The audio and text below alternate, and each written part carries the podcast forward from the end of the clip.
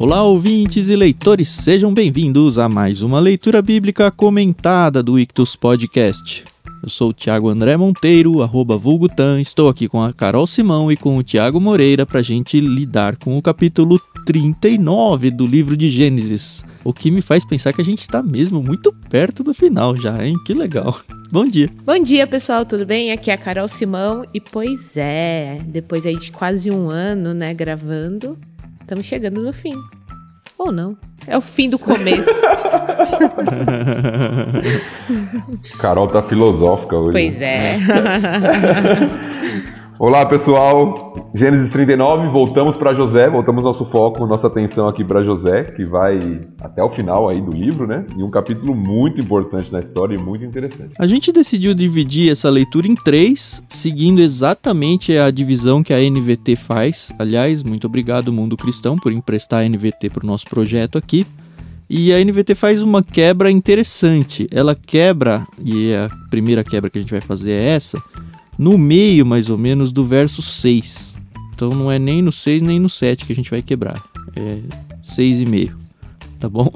E aí a segunda quebra vai ser depois do 18. A gente começa o terceiro bloco com o verso 19. Lembro vocês, ouvintes do nosso canal no Telegram, participem com a gente, conversem com a gente, discutam os textos com a gente, tragam as coisas que vêm à sua cabeça conforme você vai ouvindo e lendo os textos bíblicos. E uma coisa que me veio à cabeça agora é que você não precisa interagir com a gente conforme a última postagem nossa, conforme o último episódio postado. Isso porque é bem comum as pessoas procurarem a gente falar, ah, descobri vocês, ou ah, finalmente eu tô começando a ouvir, tô lá no prefácio, tô lá no capítulo 2. Não tem problema nenhum vocês interagirem com a gente de capítulos que já estão no ar há muito tempo, tá? A ideia é que isso seja bem atemporal mesmo e a gente vá conversando sem problema algum, tá bom? Canal no Telegram, se você quiser fazer parte, é de graça. Basta ter o Telegram instalado, é claro e acessar t.me barra leitura bíblica comentada ou procurar por lá leitura bíblica comentada que você acaba encontrando a gente. Otão, uma coisa que eu observei, que eu acho que é importante a gente pontuar para os nossos ouvintes aí, quando a gente fala da divisão que a NVT está fazendo, a gente está falando dos subtítulos que são usados aqui, mas isso está na Bíblia de Estudo NVT. Ah, é verdade. Na Bíblia comum, porque talvez o ouvinte está com uma NVT em casa e fala, não estou vendo essa divisão. Né? Naquela Bíblia que não é a Bíblia de Estudo, não tem a divisão, é o texto corrido. Ah, eu não então, sabia a divisão dessa. que nós estamos seguindo, isso, a divisão que nós estamos seguindo é da Bíblia de Estudo da NVT. Caso Uhum. alguém tenha e acompanhe ou queira adquirir, que vale a pena, uma Bíblia bem interessante, bem bonita, com vários comentários legais. Sim. É, a- é a divisão que a gente está seguindo aqui, geralmente. É, dentre as bíblias de estudo que eu tenho, e eu devo ter uma meia dúzia pelo menos, é uma das minhas preferidas e tem, assim, a gente ainda tá lidando com o Gênesis, né? Eu só tenho o conteúdo dali. Mas é das mais completas, né? E que traz insights mais interessantes, eu acho. Tem, óbvio, algumas focadas mais com objetivo A ou objetivo B, mas eu acho que ela é um- uma boa coisa para se investir sim. Aliás, se você quiser, a gente deixa aí na descrição do programa um link para você adquirir qualquer NVT, tá? Tanto a de texto corrido quanto essa de estudo, que é um pouco mais cara, mas eu acho que vale muito o preço do mais caro dela, viu? Se você quer estudar um pouquinho mais, vale a pena.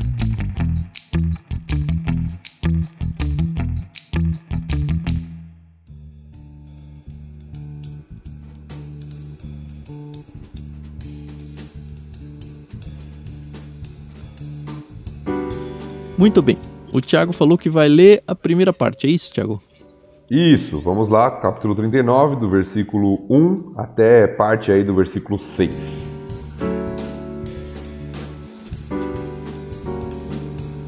Quando José foi levado para o Egito pelos negociantes ismaelitas, eles o venderam a Potifar, um oficial egípcio.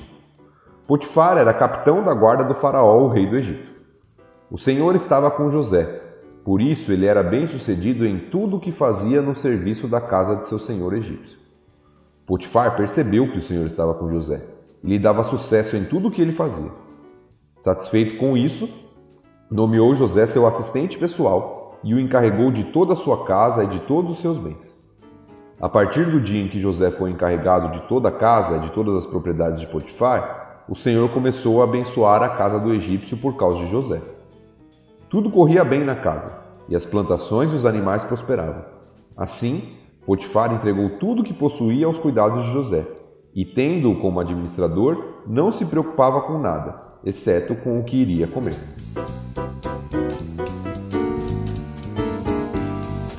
Então o José volta à história aqui que a gente viu. E é interessante que ele retoma meio que quase o mesmo versículo do capítulo 37, né? Do final do capítulo 37. Olha só que legal. No 37, 36 ele diz: Enquanto isso, os negociantes midianitas chegaram ao Egito, onde venderam José a Potifar, oficial e capitão da guarda do Faraó. E agora abre com: Quando José foi levado para o Egito pelos negociantes ismaelitas, eles o venderam a Potifar, um oficial egípcio. Potifar era capitão da guarda do Faraó, rei do Egito. Então é meio que, ó, lembra onde a gente estava? É, é aquele.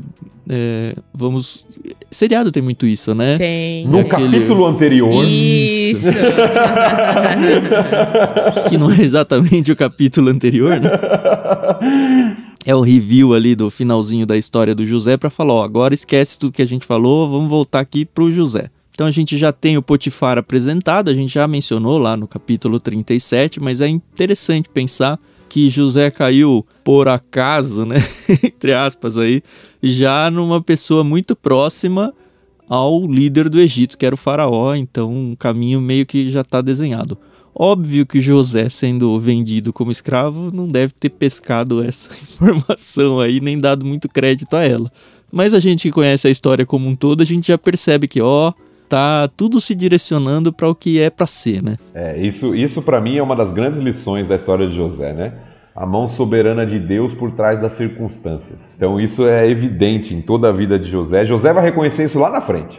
É, por enquanto, certamente ele não tem essa visão ainda, né? E, e isso é uma lição já pra gente, porque quando a gente está no meio dos problemas, nós não conseguimos reconhecer muitas vezes o que Deus está fazendo. Por que, que Deus está permitindo que eu passe por isso? Por que tal adversidade na minha vida? Mas a confiança na soberania de Deus nos conduzindo para onde nós devemos estar, fundamental. Sim, É, sim. eu ia falar justamente isso, Thiago. Tomara que lá na frente eu consiga olhar para trás e falar: "Ah, por isso que estava acontecendo isso comigo". É, e é interessante a gente saber, né, relembrar para o pessoal que o Egito era uma grande potência, né, naquela, na, naqueles tempos, né? Então, José, ele foi exatamente para uma terra muito rica, né? Então, realmente existe um propósito, né? E outra coisa que eu queria falar, nós lemos um livro que chama Oração da Noite, e é muito legal. Não vou fazer muita propaganda dele aqui agora, depois a gente fala. Mas tem um capítulo onde a autora, que é uma cristã, ela fala quando ela percebeu que um cristão sofre. E ela não tinha esse entendimento antes. Ué, como assim um cristão, um filho de Deus vai sofrer? E realmente, né, a gente às vezes esquece que Deus, ele tem um propósito e a, dor, o sofrimento podem estar, né, dentro desse propósito. né? É um livro interessante. Aliás, se você quiser acompanhar, a gente tem a experiência do diário de leitura aí no Ictus Podcast. Não é o mesmo feed que você está ouvindo. Se você está ouvindo por aplicativo, tá? Você tem que procurar o Ictus Podcast, assinar lá e procura por Oração da Noite. A gente tem uma série lá, acho que é um mês mais ou menos de leitura, onde a gente vai interagindo com esse livro. É bem legal e recomendo que você ouça aí.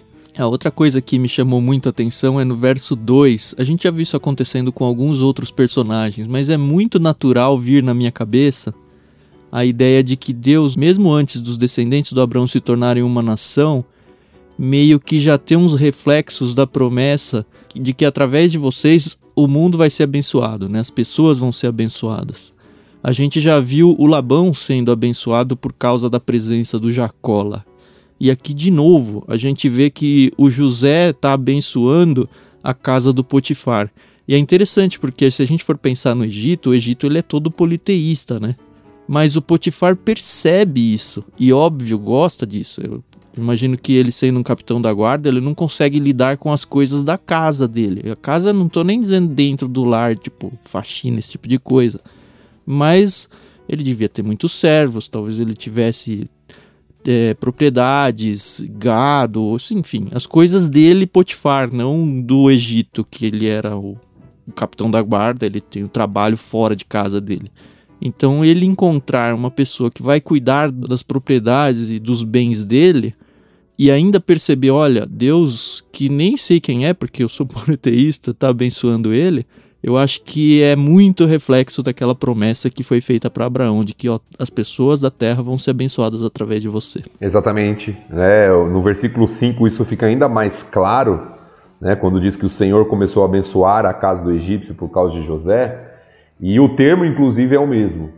É o mesmo termo usado lá para a promessa de Gênesis 12, de que em ti serão benditas ou abençoadas todas as famílias da terra é o mesmo termo aqui que é usado para o Senhor abençoando a casa do Egito. Uhum. É, então é interessante, realmente o leitor aqui, o ouvinte original, provavelmente teria feito essa ligação. É, olha, estamos voltando lá para Abraão, a promessa aqui: o Egito está sendo abençoado por causa de José. Eu também lembrei daquela parte quando Abraão, é que eu não peguei agora qual capítulo, mas que ele ele vai naquela guerra para é, salvar Ló e a, e a, família tal. E o, o rei, os reis que estão ali, eles reconhecem que, olha, o Deus de Abraão é diferente, né? Então, já eles sabiam, né? As pessoas sabem, né, gente? Uma coisa interessante, só uma curiosidade aqui uh, sobre Potifar.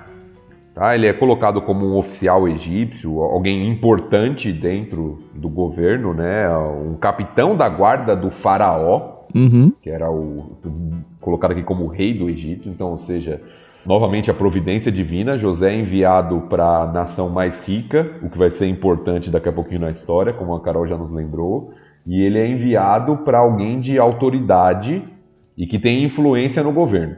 E algumas versões mais antigas principalmente, como a versão corrigida, traz que Potifar era eunuco egípcio.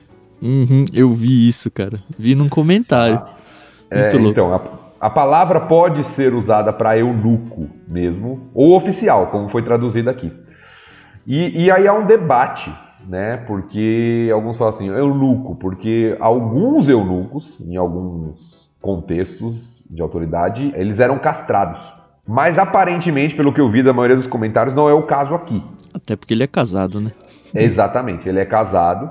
Alguns até chegam a sugerir né, o que vai acontecer no texto, como ele tivesse uma mulher de fachada e até justificando de alguma forma a mulher ir atrás de José para ter relações com ele. Mas eu acho que isso é super interpretar o texto e não faz jus ao texto. É, eu é... também acho. Mas dá para pensar, né? Eu também pensei quando eu descobri isso. Mas uma pesquisa que eu fiz nesse termo aí é que, de fato, eunuco em primeira. Assim, a primeira definição do dicionário, até da época, era isso: é castrado. Eles eram castrados para servir a realeza. Só que começou a se tornar meio que um status. Até. Não era demérito era sinônimo de serviçal da realeza, né, de servo da realeza. Então, o termo foi ganhando uma segunda conotação, onde você ganha status por ser eunuco. E aí, o ser eunuco só significava ser alguém de importância ligado à realeza, que não necessariamente fosse castrado. Eu acho que faz mais jus, né? Sim, até por isso foi traduzido aqui como oficial. E geralmente os que eram castrados, né, geralmente eram castrados uh, porque eles tinham acesso ao e serviam o harém do rei, né, né? da realeza. É. Exatamente. É, e aí isso. tem uma expressão para mim que governa todo o texto. Ela aparece várias vezes. Para mim é a ênfase que Moisés quer nos dar aqui nesse capítulo, porque ela aparece várias vezes, que é o Senhor estava com José. Uhum. Isso aparece no começo algumas vezes e lá no final do capítulo que a gente vai chegar aparece novamente é interessante isso, porque não é que, ó, Deus está irritado com José e ele está sofrendo alguma penalidade, não é isso. É, não, ó, eu sei que o José está sofrendo, mas isso tem que acontecer e mesmo dentro desse sofrimento eu estou abençoando José. É isso que eu, a referência voltando a todo tempo quer dizer. E, e aqui, Tiago, né, além disso, né, o, o fato aqui de falar que o Senhor estava com José é um termo muito forte nas escrituras, porque é aquele termo que no português a gente tem duas palavras, mas para quem conhece inglês vai ficar mais fácil de entender, que é o ser e estar. Tanto é que algumas versões vão traduzir como o Senhor era com José. Ah, e quando Deus vai se apresentar a Moisés, lá em Êxodo, eh, chegaremos lá mais para frente, ele afirma que ele é, eu sou o que sou. E é o mesmo verbo aqui.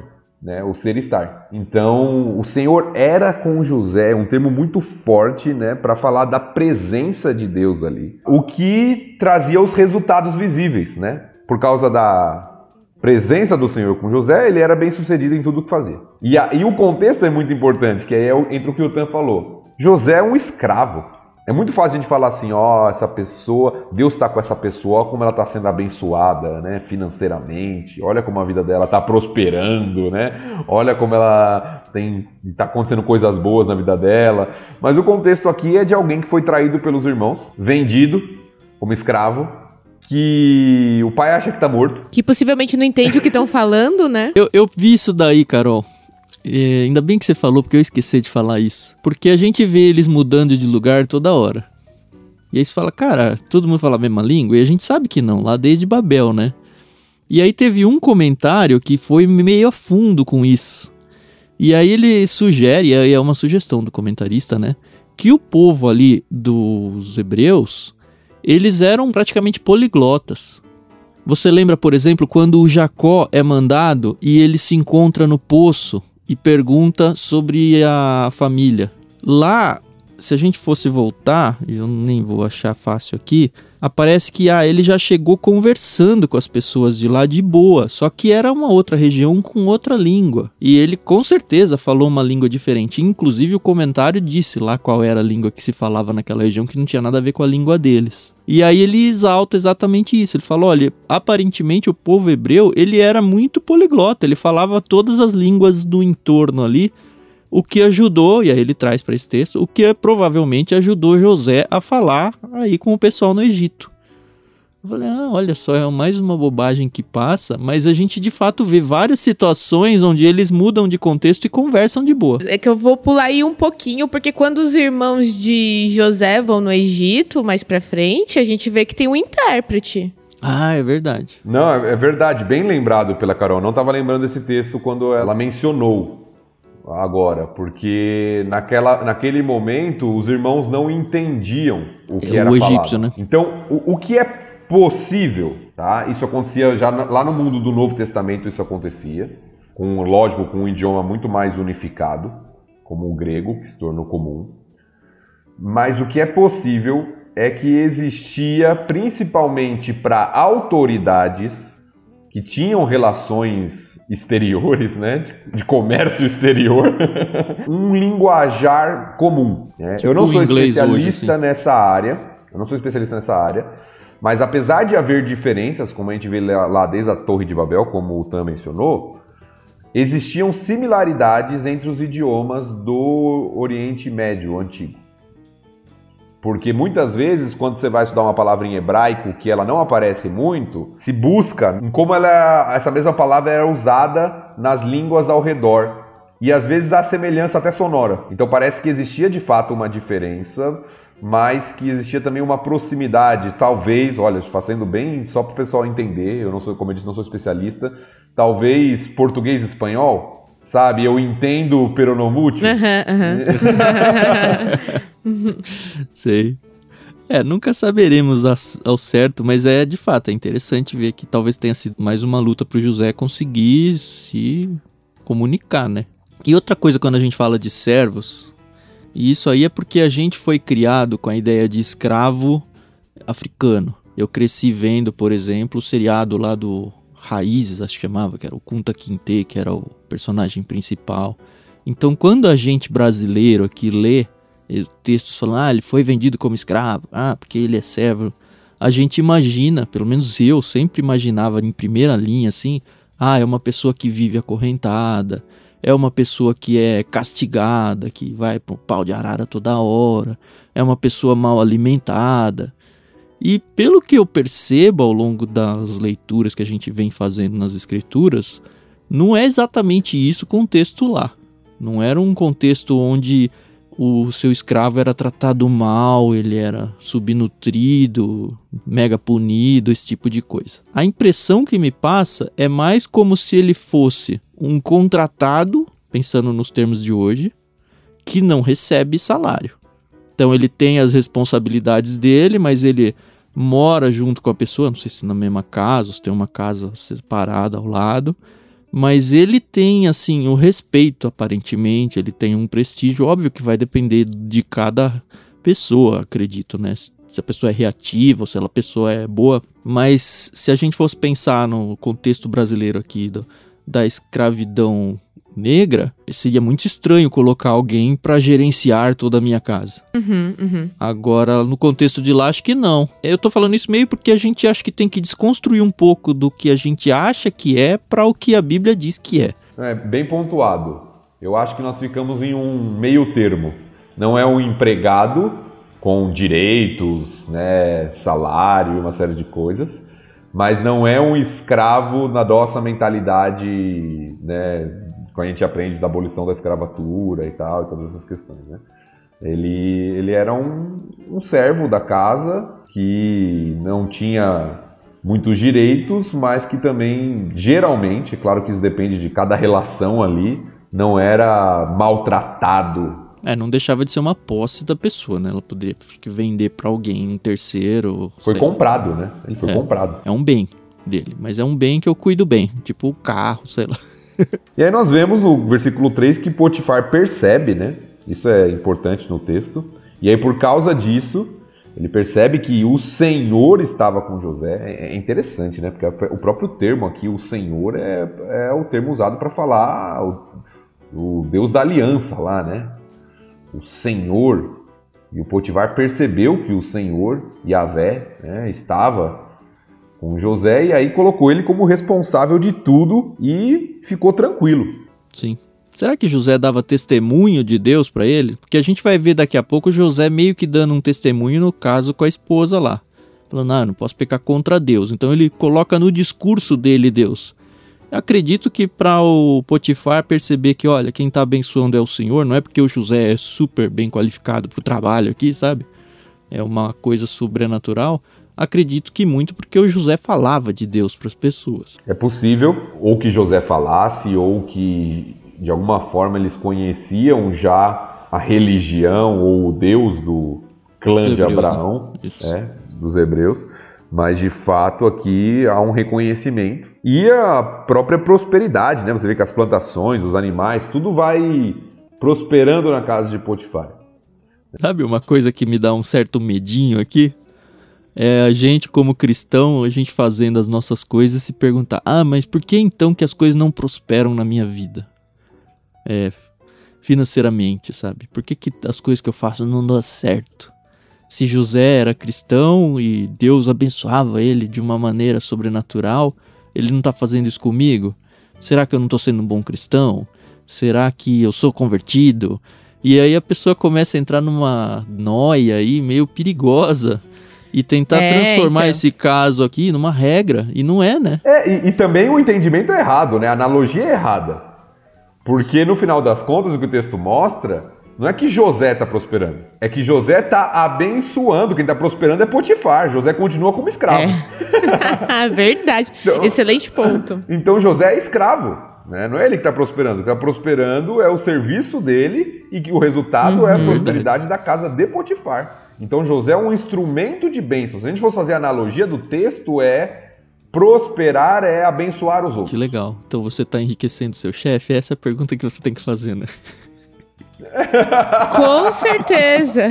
Daquelas. Ah, eu preciso arrumar uns funcionários cristãos, então, né? E aí a gente liga aquilo que a gente falou, né? Do, do lado da promessa de Gênesis 12. Abençoando a casa, a nação ali, a casa de Potifar, né? Podemos seguir com a história, não? Eu vou fazer a leitura então a partir do verso 6 e meio aqui até o verso 18.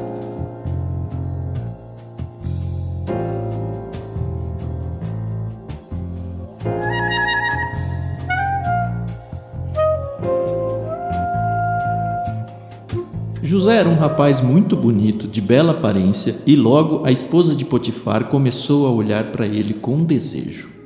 Venha e deite-se comigo, ordenou ela. José recusou e disse: Meu senhor me confiou todos os bens da sua casa e não precisa se preocupar com nada. Ninguém aqui tem mais autoridade que eu. Ele não me negou coisa alguma, exceto a senhora, pois é mulher dele. Como poderia eu cometer tamanha maldade? Estaria pecando contra Deus. A mulher continuava a assediar José diariamente, mas ele se recusava a deitar-se com ela. Certo dia, porém, quando José entrou para fazer seu trabalho, não havia mais ninguém na casa. Ela se aproximou, agarrou-o pelo manto e exigiu: Venha, deite-se comigo. José se desvencilhou e fugiu da casa, mas o manto ficou na mão da mulher. Quando ela viu que José tinha fugido, mas que o manto havia ficado na mão dela, chamou seus servos. Vejam, disse ela, meu marido trouxe esse escravo hebreu para nos fazer de bobos. Ele entrou no meu quarto para me violentar, mas eu gritei. Quando ele me ouviu gritar, saiu correndo e escapou, mas largou seu manto comigo. Ela guardou o manto até o marido voltar para casa, então contou-lhe sua versão da história. O escravo hebreu que você trouxe para nossa casa tentou aproveitar-se de mim, disse ela. Mas quando eu gritei, ele saiu correndo e largou seu manto comigo.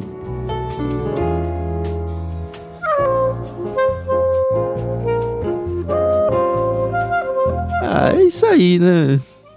Primeira Mulher, fake né, news, meu? hein? Mulher é dose, hein, Carol? Diz aí. Eu mereço, né? Eu mereço. Apesar que eu não vou defendê-la, né? O José era, muito, o José era um rapaz muito bonito aqui. E aí, Carol, você não vai defender nem assim? Não, lógico que não. Ela era casada. Lógico que não. O Fernando tá é, então, programa, por isso. Né? Exato. Por isso.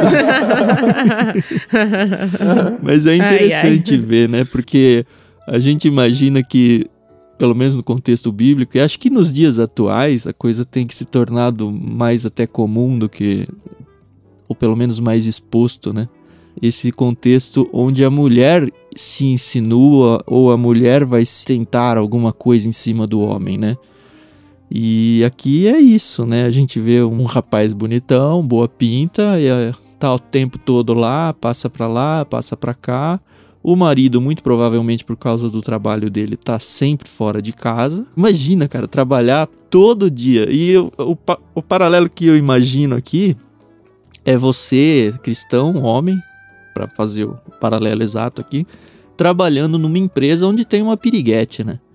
Que fica o tempo todo lá, ah, vem, mexe no seu cabelo, põe a mão no seu braço, e você, cara, esse é o meu emprego, eu preciso dele, você não tem muito o que fazer, e você tem que ir todo dia lá.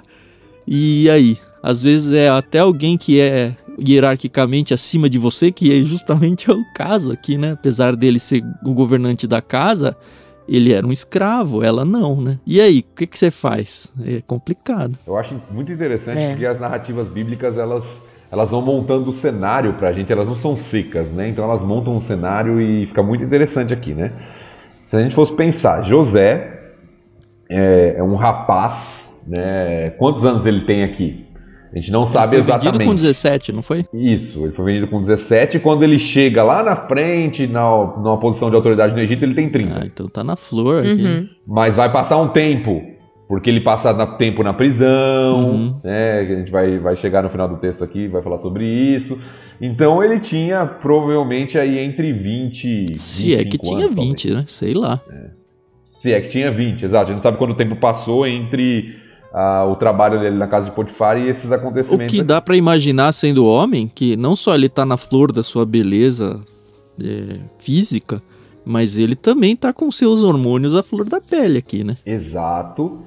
E, e aí a gente pode pensar, né, qual é a tentação de José? Ele está sendo tentado e muitas vezes tentado numa situação difícil. E muita gente usa a situação difícil como justificativo. Pô, eu estou aqui como escravo, meus irmãos me venderam, eu não posso nem ter uma esposa porque eu estou aqui como escravo. E surgiu essa oportunidade aqui. Então ele poderia usar tudo isso como justificativa do seu pecado o que fizeram contra ele. Muitas vezes as pessoas fazem isso na nossa sociedade hoje, né? Ah, não, eu faço isso porque tal pessoa fez isso comigo, porque eu fui criado assim, ou porque usando o contexto, as circunstâncias difíceis como justificativa para o pecado. E José fez justamente o contrário disso aqui nesse texto, né? Ele tinha todas as oportunidades para cair em tentação aqui e não ser descoberto. É, não seria mesmo, com certeza. Com certeza, sim, não, né? Mas provavelmente não, né? Mas o que o fez resistir justamente foi o seu temor ao Senhor. É interessante ele jogar isso para Deus, né? Que ele fala, ele dá três argumentos aqui, né? Cadê? Primeiro é, olha, eu não posso ir contra o, a confiança do meu senhor Potifar aqui. Meu senhor no sentido escravo aqui da coisa. Certo? Sim.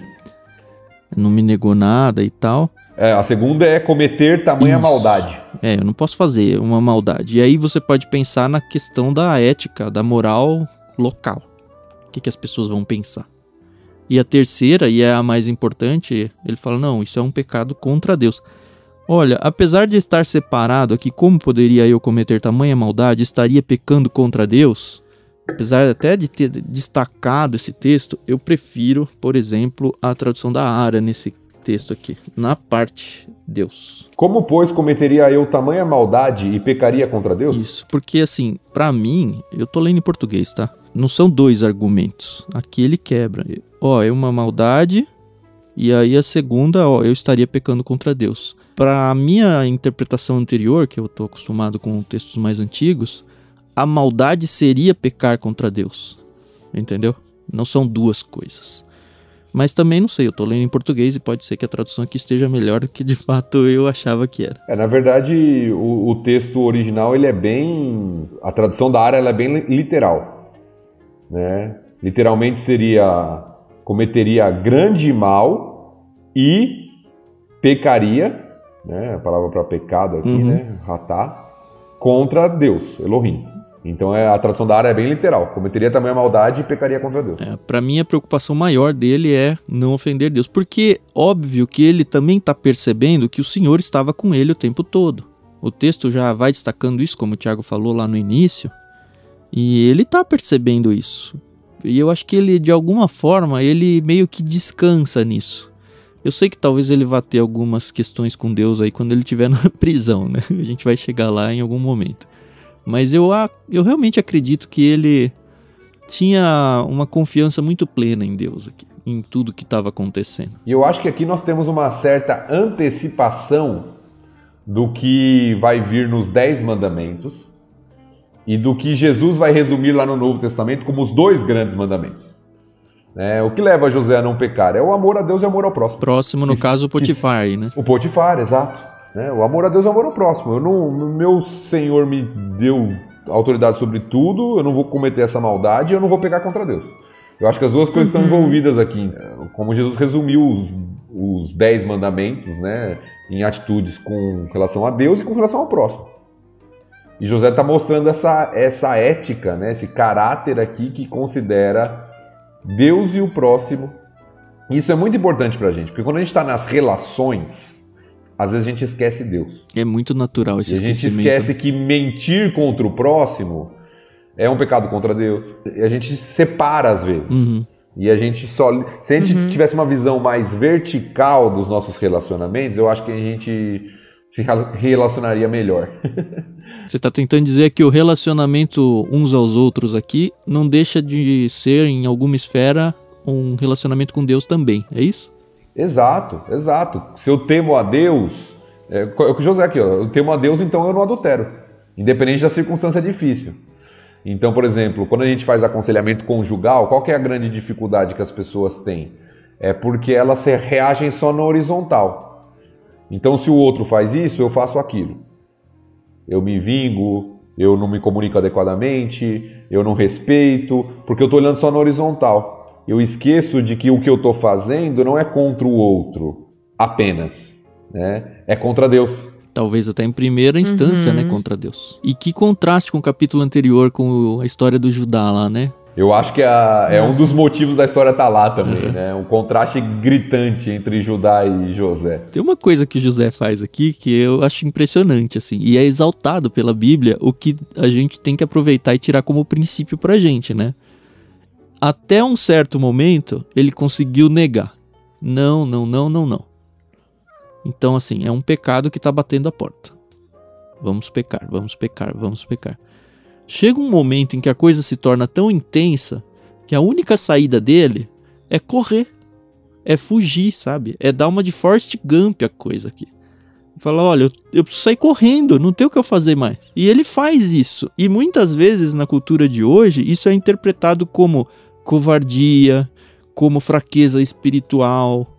Não, porque eu sou forte e Deus não vai me deixar cair. Cara, tem situações onde a gente tem que sair correndo, a gente tem que fugir porque não tem o que fazer além disso. Se eu não fugir, eu vou pecar. E é Exato. exaltado ele fugir, sabe? Num contexto, principalmente é, no líder de um lar, no masculino, no universo onde não, eu sou super-homem aqui. Não, fugir é coisa de fraco. Não, não é. Fugir é coisa de forte, sabe? Muito legal. Exatamente, era a única solução que ele tinha, né? A mulher vai cercando, cercando até o dia que não tem ninguém mais em casa e ela, o texto diz que ela agarra ele. Tanto é que ela fica com o manto, né? A gente vai chegar na parte da roupa daqui a pouquinho de novo, né? Como essa questão da roupa é, é importante nos textos aqui. Então, trazendo um, um, uma coisa bem prática. Eu já ouvi, por exemplo, e eu não sei se você tem experiências assim dentro do aconselhamento bíblico, Tiago. Pessoas, por exemplo, que têm problemas com pornografia ah, eu vou passar por uma situação onde eu vou ficar sozinho em casa.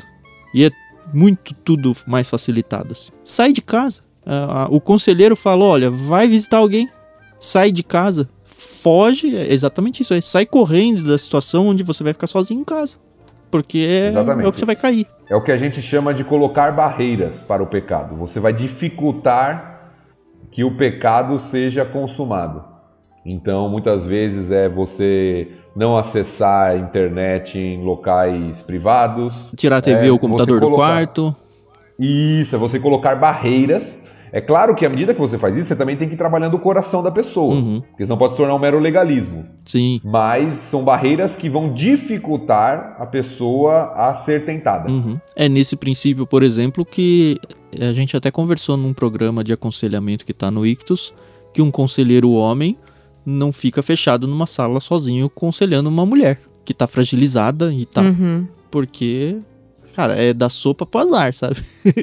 no mínimo. Uhum, é. E aí a gente vê a questão da roupa, né? De novo, né? A Novamente gente já descatou, roupa, né? destacou no último capítulo mais um episódio que a roupa é a protagonista. Exatamente. É a roupa lá com Esaú e Jacó, Jacó usando a roupa lá de para fingir que era Esaú. É a roupa com José, o, a túnica é. que os irmãos é. usam para ensanguentar lá e mostrar que ele estava morto e que gerou ciúme dos irmãos. É a roupa lá de Tamar, né? E agora é a roupa de José que fica na mão da mulher de Potifar porque ele tem que fugir. Não é à toa que a roupa lá no Gênesis foi resultado do pecado, né? o jeito de usar a Bíblia errado total, né? Vamos pro nudismo aqui agora, que é melhor, né? Eu espero que as pessoas entendam isso como uma piada, tá? Porque, sei lá, é, né? Alerta de piada. alerta de piada, como diria. Uh, então, é interessante que eu peguei um comentário que fala da roupa aqui como um sinal de identificação mesmo, que as roupas elas continham indicação de status, posição ou função e, portanto, podiam ser usadas dessa maneira. Então é provável que a roupa de José, como administrador da casa de Potifar, era diferente da roupa dos outros servos. Tipo uniforme, sei lá.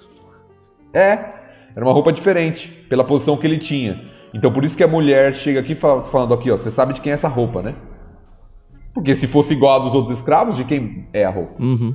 Né? Verdade. Era uma roupa diferente. Assim como a túnica era diferente dos irmãos e foi usada também né, para uhum. Enganar, como aqui é usado para enganar também. Rapaz. Eu me pergunto se o Potifar caiu ou se ele suspeitava da mulher dele, viu? Será que tem algum argumento na Cara, a gente, vai, a, a, gente vai chegar um pouquinho nisso na última parte, porque tem, eu peguei alguns comentários que suspeitam disso também. É, então, mas eu não Quando sei se a Bíblia é tão clara assim. Mas talvez. Não, né? também acho que não. Não, também acho que não. É, mas tem alguns comentaristas que suspeitam disso, principalmente quando ele é mandado pra prisão. Uhum. A gente vai chegar lá. Sim. Hum, entendi. Mas assim, o, é, o, o Potifar não tem muito o que fazer aqui, né? Porque ele é uma pessoa de autoridade, onde todo mundo tá vendo o escândalo que a esposa tá fazendo. A alternativa dele seria o quê? Ignorar, brigar com a esposa por causa de um servo. E inclusive a, a esposa dele, ela traz duas vezes o termo hebreu como um termo pejorativo, né? Já apareceu, acho que uma vez só hebreu lá quando falou Abraão o hebreu, né? Mas a gente lembra aqui que no contexto do Egito, os hebreus, eles eram discriminados. Eles sofriam muito pelo fato de serem hebreus. Então ela fala, ah, esse hebreu aí, tipo, é, não só ela discrimina o, o José por causa do hebreu, como ela meio que joga a culpa no Potifar, né? Se a gente for ver aqui, ela fala: ah, esse escravo hebreu aí que você trouxe para mim, o seu marido, que você trouxe aqui para nossa casa para manchar o nosso lar com essa lixo de gente aí.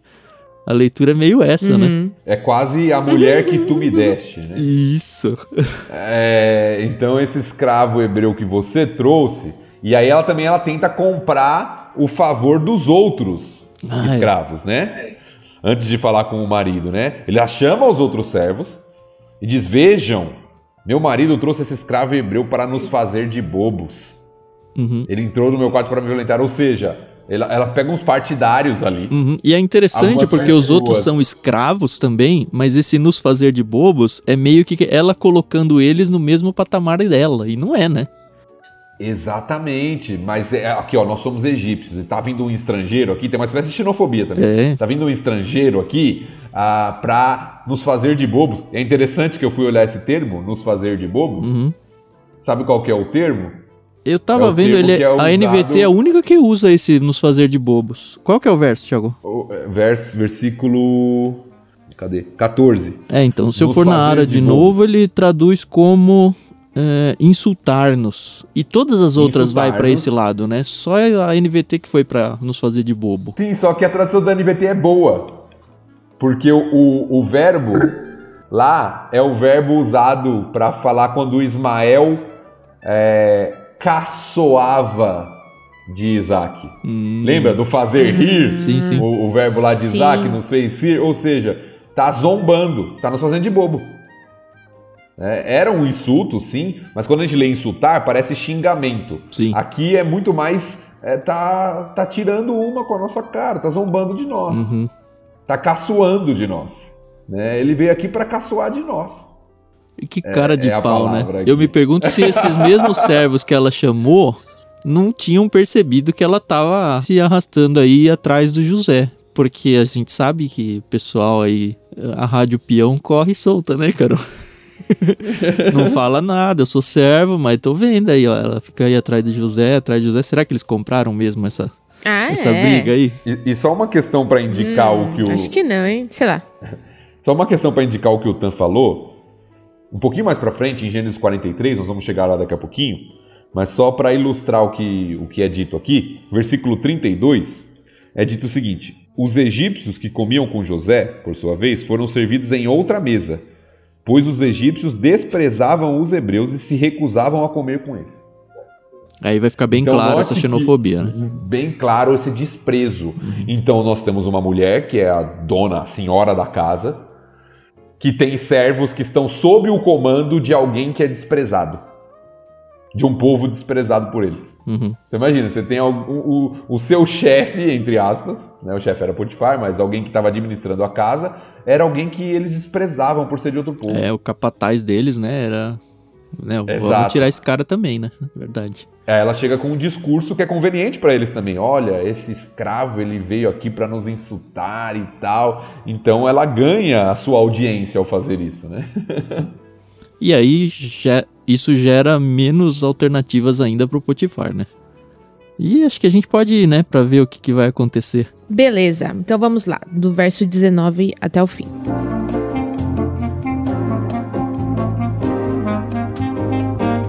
Ao ouvir a mulher contar como José a havia tratado, Potifar se enfureceu. Pegou José e o lançou na prisão onde ficavam os prisioneiros do rei. E ali José permaneceu. Mas o Senhor estava com ele na prisão e o tratou com bondade. Fez José conquistar a simpatia do carcereiro, que em pouco tempo encarregou José de todos os outros presos e de todas as tarefas da prisão. O carcereiro não precisava mais se preocupar com nada, pois José cuidava de tudo. O Senhor estava com ele e lhe dava sucesso em tudo que ele fazia.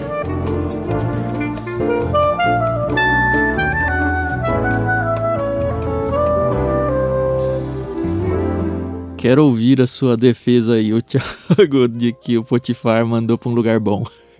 não, não é minha não, não é minha não. É, eu vou até ler o comentário aqui, o comentário histórico-cultural da Bíblia diz o seguinte: Uma indicação de que Potifar havia percebido o que ocorrera de fato entre José e sua mulher pode estar na escolha da prisão. Em vez de ser executado por estupro, como era ordenado nas leis do Médio Império Assírio, José foi lançado na prisão real, onde ficavam os prisioneiros políticos. É provável que as condições nessa prisão fossem um pouco mais confortáveis, ainda assim era uma prisão. Uhum.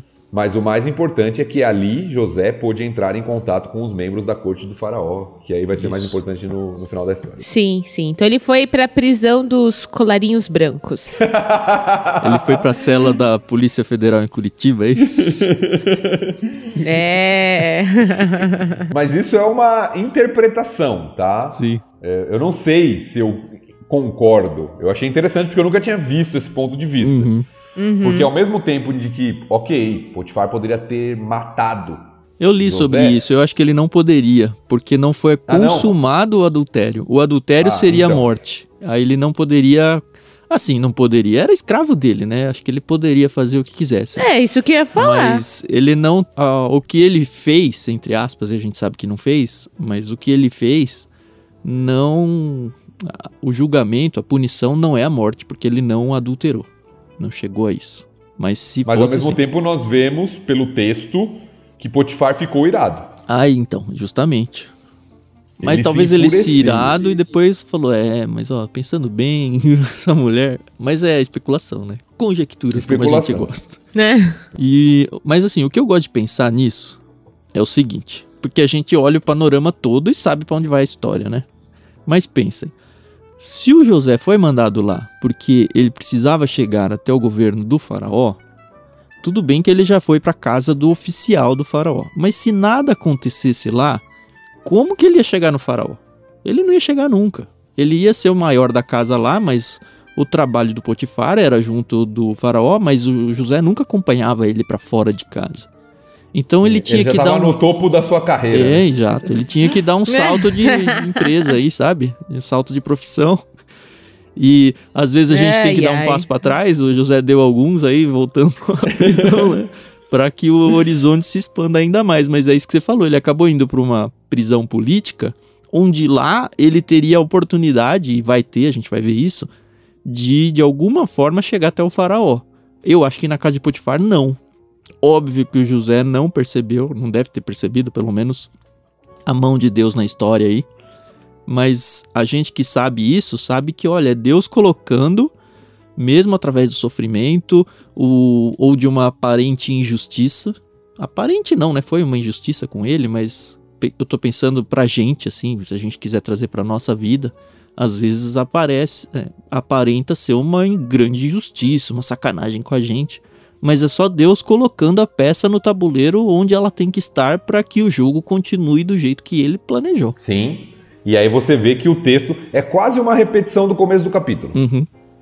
Aqui, só muda o ambiente. O Senhor está com José, o, o trata com bondade, mesmo na prisão, faz ele conquistar a simpatia do carcereiro, torna ele responsável por todos os presos, ou seja, se torna um administrador da prisão. Ganha, ganha assim confiança um do líder da prisão lá, né? Exato. Ganha confiança do líder da prisão, ou seja, tudo que aconteceu na casa do, do Potifar acontece na prisão. Só mudou o contexto, a circunstância. Lógico, ele está preso. Não é uma situação simples. Mas nós vemos, e isso é muito interessante de ver. É possível ter um bom relacionamento com Deus, agradar ao Senhor, estar próximo do Senhor nos contextos mais difíceis. Uhum. E nesse micro trecho que a Carol leu aqui, no 21 já aparece, mas o Senhor estava com ele na prisão. E no 23, outra vez, né? O Senhor Exato. estava com ele, lhe dava sucesso em tudo que ele fazia. Muito legal. É, essa presença de Deus pro leitor primeiro está muito patente e eu acredito, pelo menos gosto de acreditar, que para o José também estava. De alguma forma ele conseguia isso. E para os outros, né? O carcereiro. Você imagina um carcereiro fala assim, ó, não preciso me preocupar com nada, José, cuida aí. Um preso! o preso vai fugir, é um né? Como né? assim? Exato. Você deixa o preso cuidando da cadeia. É, né? Lembra muito da situação de Paulo e Silas lá, né? Quando abrem os portões e o carcereiro vai fugir, vai fugir. O carcereiro vai se matar porque os presos fugiram. Não, não, a gente tá aqui, pode ficar tranquilo. E aí salva é, toda a família do carcereiro, né? É, evangelizada lá. A gente não tem o evangelho aqui, mas é um testemunho de Deus, né? O fato do cara confiar que um preso, em vez de fugir, vai cuidar bem. E ele não precisa se preocupar. Né? né? É, as pessoas percebem ali, né, o Senhor sendo de fato com José. E isso vai continuar no decorrer da história, né? Vai ser o tempo todo, né? Mas vai continuar. é bom esses capítulos mais curtos porque deixa a gente super interessado. Ah, e agora o que vai acontecer? E ler com vocês apesar da gente saber onde vai, né, a história, conhecer bem o enredo, me faz, pelo menos, ter essa ânsia pelo próximo trecho da história. Porque a gente vai trazendo coisas, a gente que eu tô falando é vocês dois para mim, né? Eu acredito que para os ouvintes também exista isso, mas vai trazendo um brilho que eu nunca tive, de verdade. Nunca tive essa experiência de ficar lendo junto. Olha isso, ó, oh, puxa, sabe? Vai trazendo é, migalhas que você vai formando aí um grande alimento, um grande banquete de migalhas. Muito gostoso.